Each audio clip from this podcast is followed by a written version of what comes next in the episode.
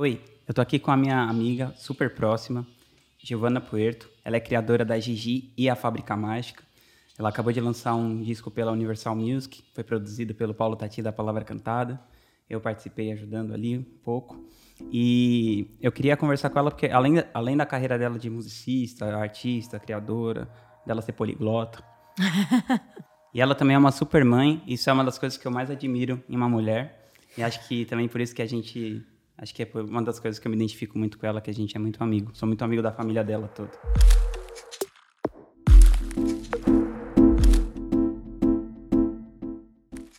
Enfim, Gi, eu queria que você contasse um pouco da sua trajetória como musicista, é, desde como você começou a tocar piano até passar por tudo que você passou, na coisa da música clássica, estudar em Londres, na Royal Academy, até chegar na Fábrica Mágica e como você está vendo esse cenário de música infantil hoje. Tá.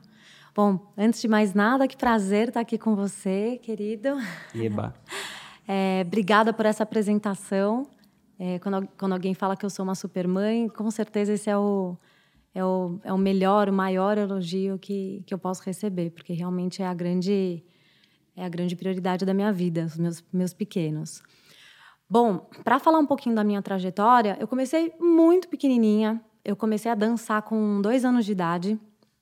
Eu tinha um probleminha nas pernas e tinha que usar a botinha ortopédica. E uma vez o, o meu pediatra falou para minha mãe: olha, uma opção também para ajudar nesse alinhamento das perninhas da, da Giovana, você de repente poderia colocá-la para dançar. E minha mãe falou: nossa, mas isso vai cair como uma luva, porque ela dança o dia inteiro, dança em casa e, e faz a maior bagunça. E foi assim que começou. É, junto com a dança, é, a música foi um caminho natural. E quando eu era adolescente, eu acabei indo fazer um curso em Londres. A partir desse curso em Londres, eu ganhei uma bolsa. Você já tinha acabado um o colegial? Não, não. Eu fiz parte da, da escola. Lá. E, e uma coisa foi puxando a outra. Né? Então, assim, um curso que era para durar um mês, aí eu fiz um outro concurso, aí eu prestei uma coisa. Esse um mês vira, acabou virando três anos. E foi muito especial. Foi é uma bagagem que eu carrego até hoje. Enfim, esse, esse período todo que eu que eu vivi lá tem uma grande influência na minha vida até hoje. Foi um, foi um período onde eu podia só estudar, só me dedicar a tocar, só me dedicar a dançar. E também escolher a música acabou sendo um caminho especial. Eu terminei, né, minha finalização desses três anos, ela, ela culminou na minha decisão de, entre Dançar, as duas coisas, ou... escolher a música. É, e aí eu voltei para o Brasil, foi quando eu prestei faculdade. Aí eu fiz Santa fiz Marcelina. Santa Marcelina, fiz música na Santa Marcelina, depois fiz mestrado na Unicamp. E isso tudo, é, estamos falando de música erudita. Então eu era, nossa, uma super estudiosa, é, pesquisava muito, tocava, estudava piano muitas horas por dia. Inclusive um... tem a tatuagem do Mozart no seu pé. Tem uma tatuagem da assinatura, da assinatura do, Mozart, no, no pé. pé. E... Pra falar que a gente não tá brincando. Não, não. Nossa, sempre foi o meu, o, meu compositor favorito, é até hoje. Tem um quadrinho lá da Catarina, mandei fazer uma aquarela quando eu estava grávida dela, que é o Mozart tocando para ela. Ah, que legal. mais fofa. Mas, enfim, e...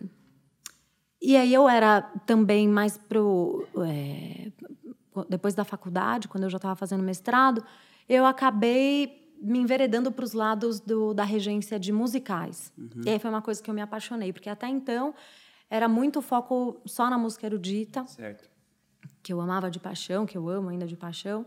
E aí eu descobri, abriu-se uma nova porta. Eu falei, nossa, eu já, tinha tido alguma experiência com musicais. Também no final da adolescência, quando eu, eu participei como parte do elenco, porque eu dançava, eu cantava, uhum. então eu participei de alguns musicais da, da cultura inglesa.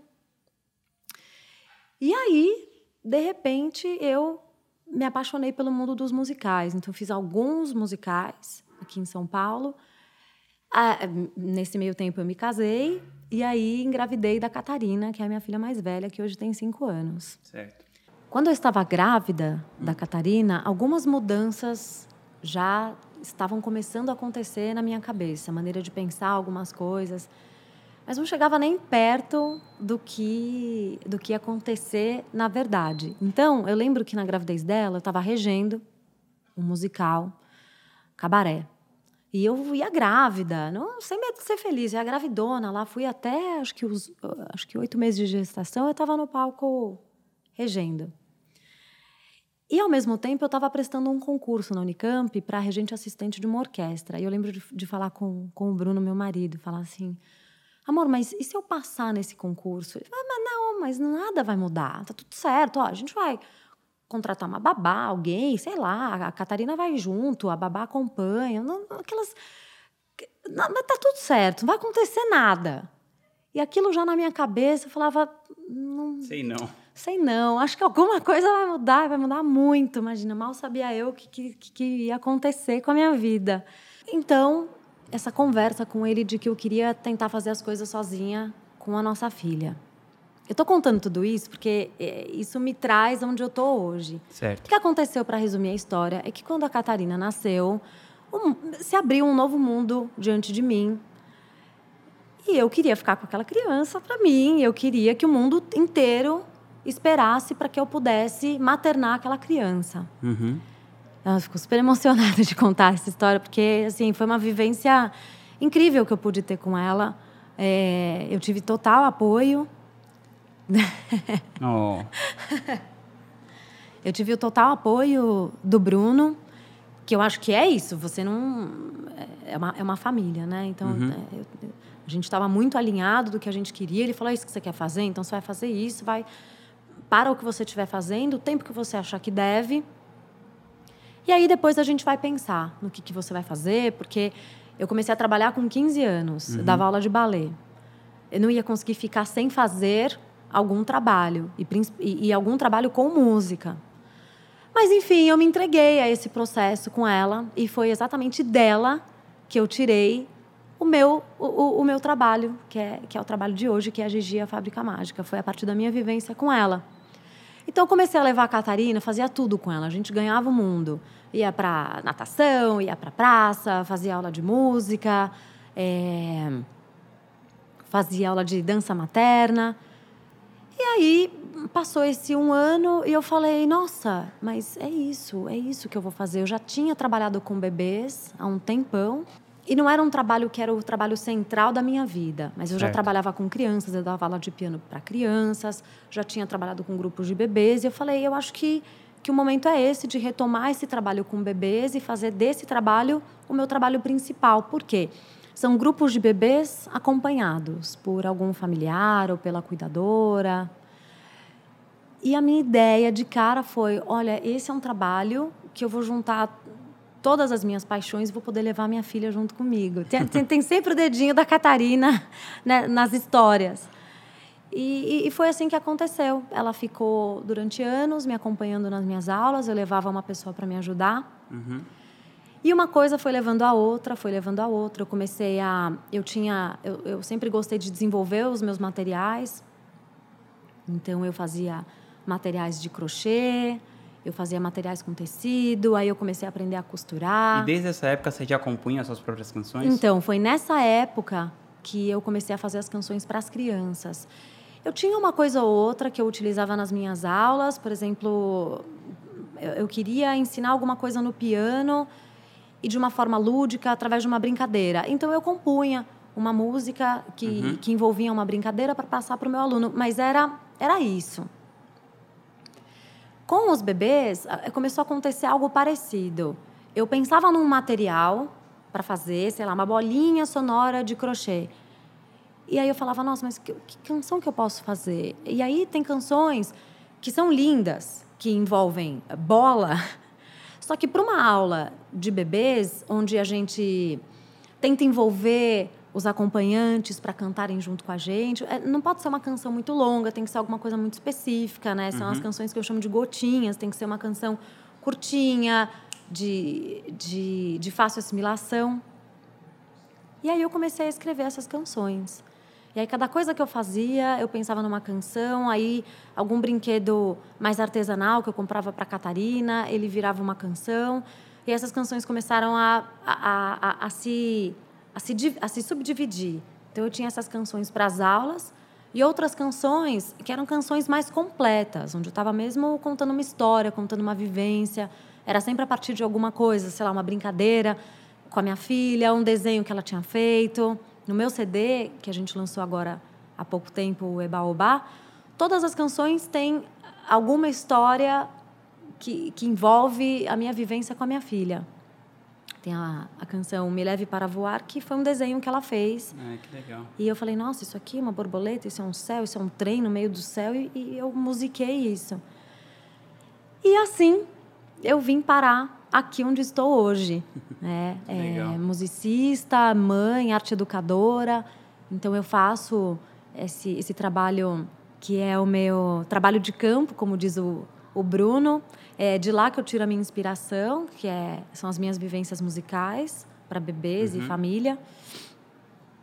E tenho meu, uh, as minhas oficinas de exploração sensorial, que também é um outro trabalho de pesquisa que eu faço, que tem a ver com introdução alimentar. Então, eu, eu, eu recebo os bebês a partir de seis meses e eu desenvolvo tintas naturais, é, telas de pintura que são comestíveis. Então, Legal. é tudo natural, tudo que eles podem manipular com as mãozinhas e pode colocar na boca e pode brincar à vontade. E os shows que eu faço com a Fábrica Mágica, a gente tem o canal no YouTube, e aí eu desenvolvo receitinhas. Então, uma coisa vai levando a outra, né? Então, na verdade, hoje em dia, o meu, o meu carro-chefe é pensar em maneiras de. em ideias, por assim dizer. Dar ideias para as famílias de formas diferentes de se conectar com os seus filhos. É, realmente é Legal. é parar tudo o que você está fazendo e que sejam 10 minutos, que sejam 20 minutos, mas que seja uma entrega real, total. uma entrega total. Gi, e assim, você é uma multiartista, né? trabalha com várias linguagens, você faz as craftagens, coisa das receitas, a coisa das aulas, arte educadora, cria canções, cria os roteiros dos seus clipes. Enfim, você atua de várias maneiras, assim. E aí tem essa coisa também que você tem esse papel de mãe, de esposa, de não sei o quê.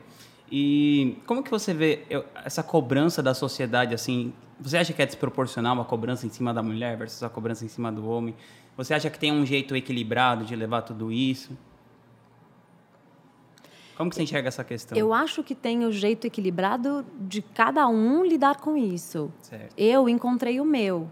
Eu não vou dizer para você que é tudo super tranquilo, mas eu estou muito feliz mas você se sente na minha pele. Assim, na não, sua, eu não me sinto, não, eu não me sinto pressionada, mas talvez pela minha postura. Eu não dou muito espaço para isso. Certo. Eu não estou muito aberta a, a, a opiniões, é, as quais Entendi. É, opiniões de pessoas é as quais eu não, não respeito, pessoas que eu não, não é conheço, é pessoas que não. É isso. Basicamente é isso.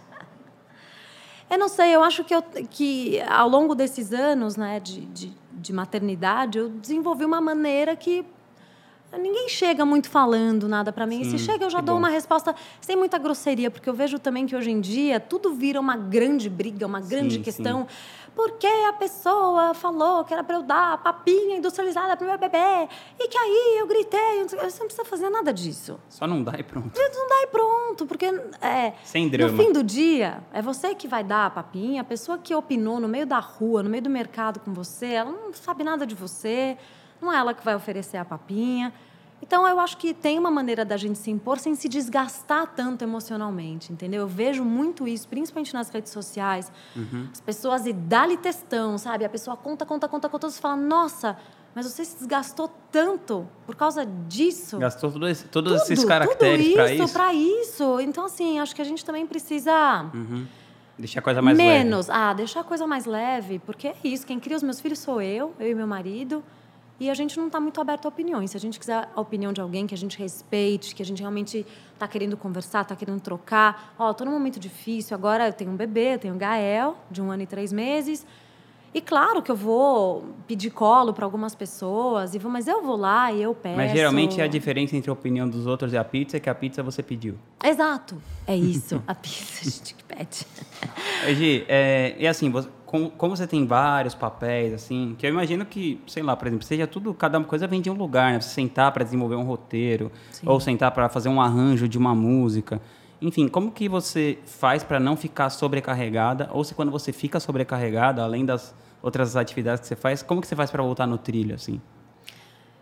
Rô, então, essa é uma excelente pergunta, porque sobrecarregada a gente fica. O tempo todo. O tempo todo. você até depois eu vou até voltar na pergunta anterior que você fez sobre o, sobre o homem, sobre a mulher, e, mas a gente volta nela depois. O que, que eu faço? Eu tento organizar. É, é, eu tenho muito claro na minha cabeça qual é a minha prioridade. Né? Então, eu tenho como prioridade claríssima na minha vida os meus filhos, a Catarina e o Gael. Certo. Junto com isso, eu sou uma pessoa que ama o que faz. Eu amo o meu trabalho. Então, realmente, eu poderia dar 24 horas do meu dia para a Fábrica Mágica? Eu poderia.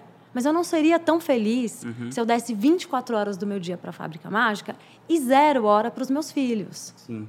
Então, eu trabalho o máximo que eu posso trabalhar. Eu tenho isso muito muito bem dividido. Desde que ele não, não atrapalhe exatamente. o seu tempo de qualidade é uma, com seus filhos. Exatamente. Então, por exemplo, é, eu dou as minhas aulas. Eu poderia dar mais aulas? Eu poderia dar muito mais aulas. Eu tenho muita procura para as aulas. E eu passo para frente, eu passo para frente. Uhum. Eu indico outras pessoas. Né? Eu paro. Tem, tem dias que eu me questiono disso? Tem. Só que, como eu tenho as minhas prioridades muito claras, acaba ficando muito fácil abrir mão. Porque eu sei que se eu lotar a minha agenda de aulas e não tiver tempo para os meus filhos, eu não vou dar essas aulas com o mesmo prazer, com a mesma alegria com que eu dou hoje em dia. Uhum. Né? Que eu tenho um número X, eu tenho seis grupos. Eu vou lá, então eu faço o meu melhor com esses seis grupos, porque eu sei que, que existe um equilíbrio. Uhum. Né? Então, assim, é, poder trabalhar com, como, como, como educadora é, é uma dádiva para uma pessoa como eu que quer ter tempo para os filhos, porque eu posso dar quantas aulas eu quiser. Eu abro a minha agenda mais, eu fecho. Uhum. Juntamente, junto com isso, eu produzo, como você falou. Então, eu, eu componho canções, eu eu escrevo os roteiros dos clipes, os roteiros do, do que vai para o canal, eu faço os meus, os meus crafts. E aí eu vou ser muito sincera com você, eu faço a hora que dá. Então, eu tenho a, a coisa mais ou menos organizada numa ordem de prioridade. De prioridade. Então, ó, isso aqui eu preciso terminar para tal dia, isso aqui eu preciso terminar para tal dia. E eu gosto muito de trabalhar quando eu quando existe o silêncio na minha casa. Uhum. Os meus filhos dormem cedo é claro que é uma opção cansativa, é claro que a hora que eles dormem eu estou exausta, e, mas eu consigo me organizar dessa forma, porque está todo mundo descansando, está todo mundo dormindo, e aí eu consigo me fechar no meu mundo. Uhum. Por quê? Porque eu gosto de produzir com tempo, que é, essa coisa do tempo é uma das bandeiras que eu levanto no meu projeto. É, é a brincadeira com o tempo. Eu também preciso desse tempo para fazer as coisas. Uhum. Então, no meio de um dia corrido, onde eu quero atender os meus filhos, uma hora sentada produzindo alguma coisa não me basta. Pelo contrário, me, uhum. me, me, me, causa uma ansiedade enorme saber que eu, eu não posso mergulhar ali de corpo e alma, eu tenho um, uma hora para terminar. Então, como é que. Claro, se eu tiver uma coisa muito urgente, eu já sim, te mandei, sim. eu já te mandei um roteiro de clipe que eu tive meia hora para escrever. Mas como eu gosto de fazer, como eu prefiro fazer, eu prefiro ir depois lá para o meu cantinho, para o meu ateliê. Não, não tem ninguém me chamando, não tem urgência, não tem incêndio para apagar, tá todo mundo, até o meu marido está descansando. E aí eu consigo me dar quantas horas eu, eu precisar. Não é a escolha mais fácil, né? Ah, não, saudável, não, tá. não é, não é. Eu não faço isso todos os dias. Então, uhum. foi o que eu te falei. Eu, eu tento organizar o que, que eu preciso fazer, o que, que eu preciso produzir. E aí eu vou tentando, claro, estou mais cansada nesse dia, né? Esse dia eu vou para a cama às 8 da noite, não tem problema, eu boto as crianças para dormir e durmo. Um dia que eu estou mais disposta, então eu vou dançando também conforme a música tá ambiente. Eu vou conforme o que está acontecendo. Legal. E tem funcionado bem assim. E, e me presenteia com esse tempo pro, tempo para os meus filhos, que é o que eu que é o que eu quero de verdade. Legal. Gi, se você pudesse voltar no tempo para falar para a Giovana de 20 e poucos anos, comecinho dos 30, qual conselho que você daria para ela assim? Você sentou do lado dela, o que que você falaria assim? Um conselho que você daria para ela? Fique tranquila, vai dar tudo certo. eu acho que um é, pessoas que me conhecem há muitos anos e vai, posso falar da, da minha família, né? meu pai, minha mãe.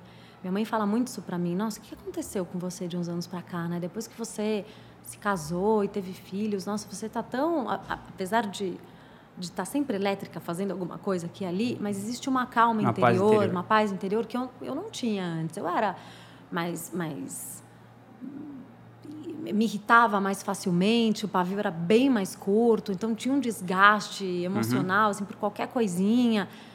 E eu acho que isso é uma coisa que a gente aprende com o passar dos anos, né? Que infelizmente a gente só aprende com o passar dos anos. Então, se eu pudesse dar um conselho, era calma, fica tranquila, não precisa, precisa se. Mas você faria alguma coisa diferente, assim? Não, eu acho que não. Todas as escolhas que eu fiz na minha vida me trouxeram para esse lugar que eu estou hoje. Então, eu, tô, eu sou muito grata a todos os meus erros e acertos. Mas talvez eu poderia ter passado por algumas coisas de uma forma Menos mais leve. estressante. Exatamente. É, então tem aquele desespero de que aquilo ali, aquela situação acontece, o mundo acaba, e que depois você percebe que para cada problema existe uma solução. Uhum. Né? Então, hoje em dia eu levo a coisa de um jeito muito mais leve. Eu sou muito grata pela, pela minha saúde, pela saúde do meu marido, pela saúde dos meus filhos. É, os meus filhos tenho, tenho a dádiva de terem todos os avós vivos. Então, eu penso né? muito nisso. É, eu, eu acho que quando você, você tem filhos, você é, fatalmente vai, vai dar de cara com situações suas ou de outras pessoas que fazem com que você olhe para a sua vida e fale: Meu Deus, eu não tenho problema algum aqui, está tudo certo. Sim. É, então, você, quando dá de cara com uma família que tem uma criança é, com uma grande limitação. Uhum. Né? Eu vejo na escola da minha filha, tem uma menininha de uma outra série e, e, e que essa família tem uma força, porque ela, ela tem um equipamento. Uhum. Ela vai dentro de um equipamento. Caramba. E aí você, você olha, você, você passa a olhar a vida de um outro jeito. Sim. Você passa realmente a, a ser muito grato por tudo que você por tudo que você tem. Então, os problemas não têm mais o mesmo não peso. Não se desespera mais por tão pouco.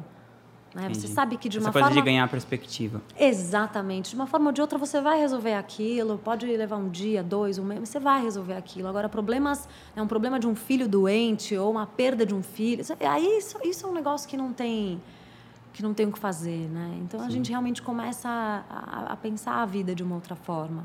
Entendi. Gi, tem algum livro que você leu assim que foi um grande divisor de águas na sua vida?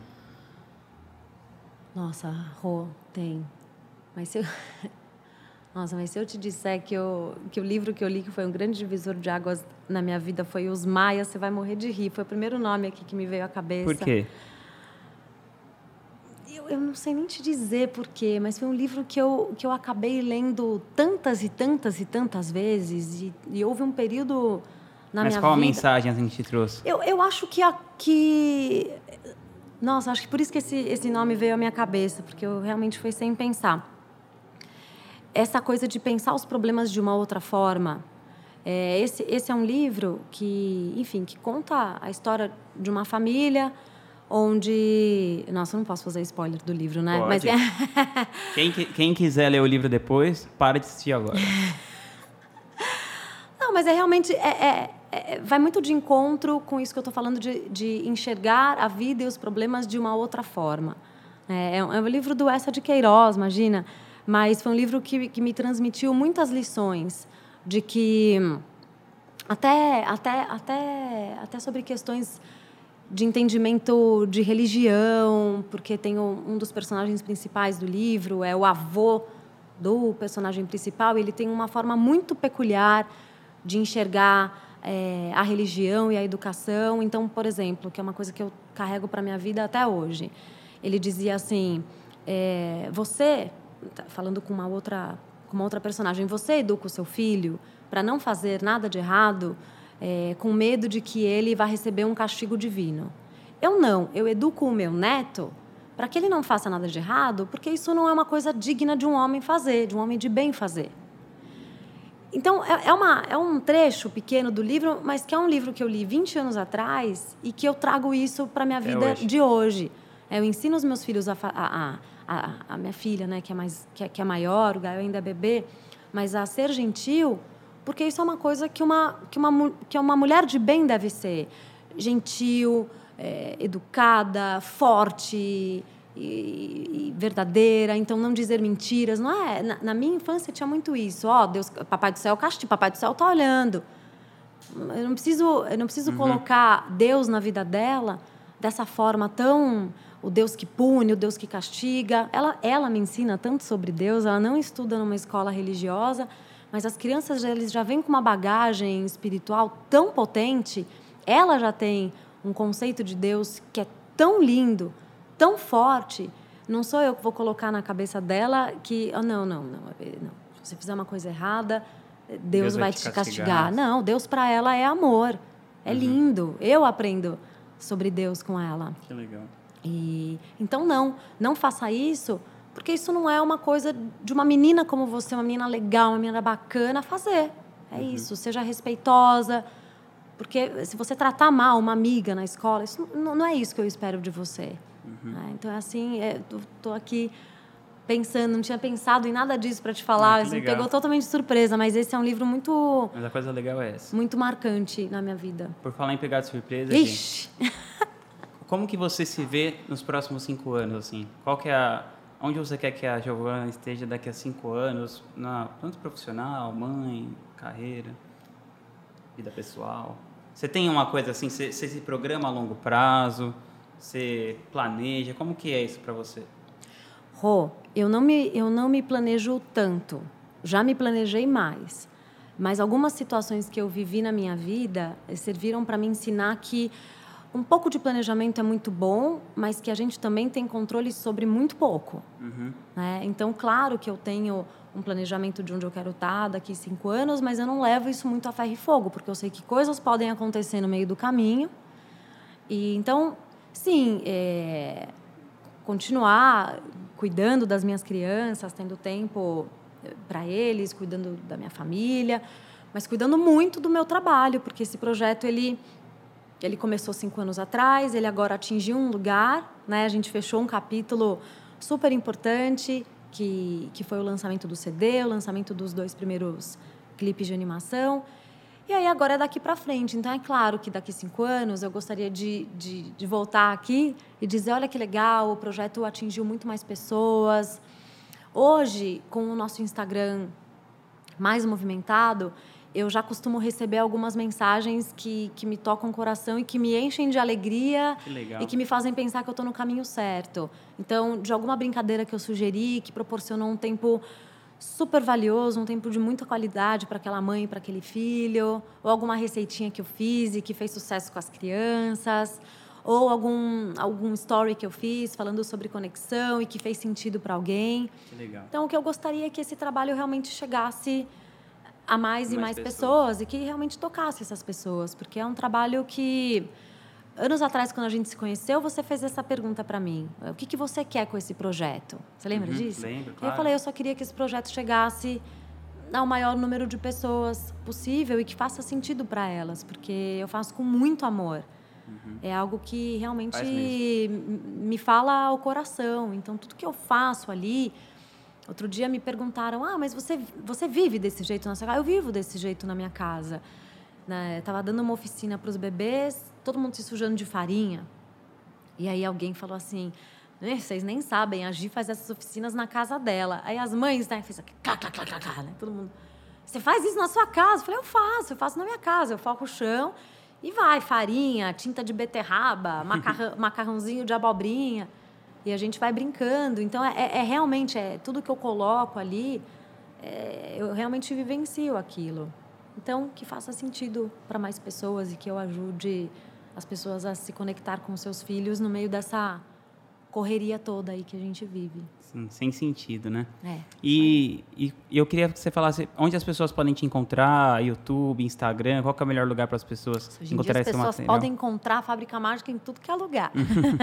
no Spotify. Também. Então, a gente tem o, o nosso Instagram, que é Gigi a Fábrica Mágica, nosso canal no YouTube, www.barra Gigi a Fábrica Mágica, tem o Facebook também, Gigi a Fábrica Mágica, e o CD tá ali. Em todas as tá plataformas em todas as, as, principais plataformas digitais. A Apple, Spotify. Isso, Spotify, Tidal, Deezer, uhum. que algumas pessoas também gostam de usar. E tô ali, é só colocar Gigi a Fábrica Mágica que vai aparecer o Ebaobá. Legal. E a canção Gigi, muito obrigado por você ter vindo aqui. Eu que agradeço. Adorei. Delícia estar com você sempre, querido. Obrigada.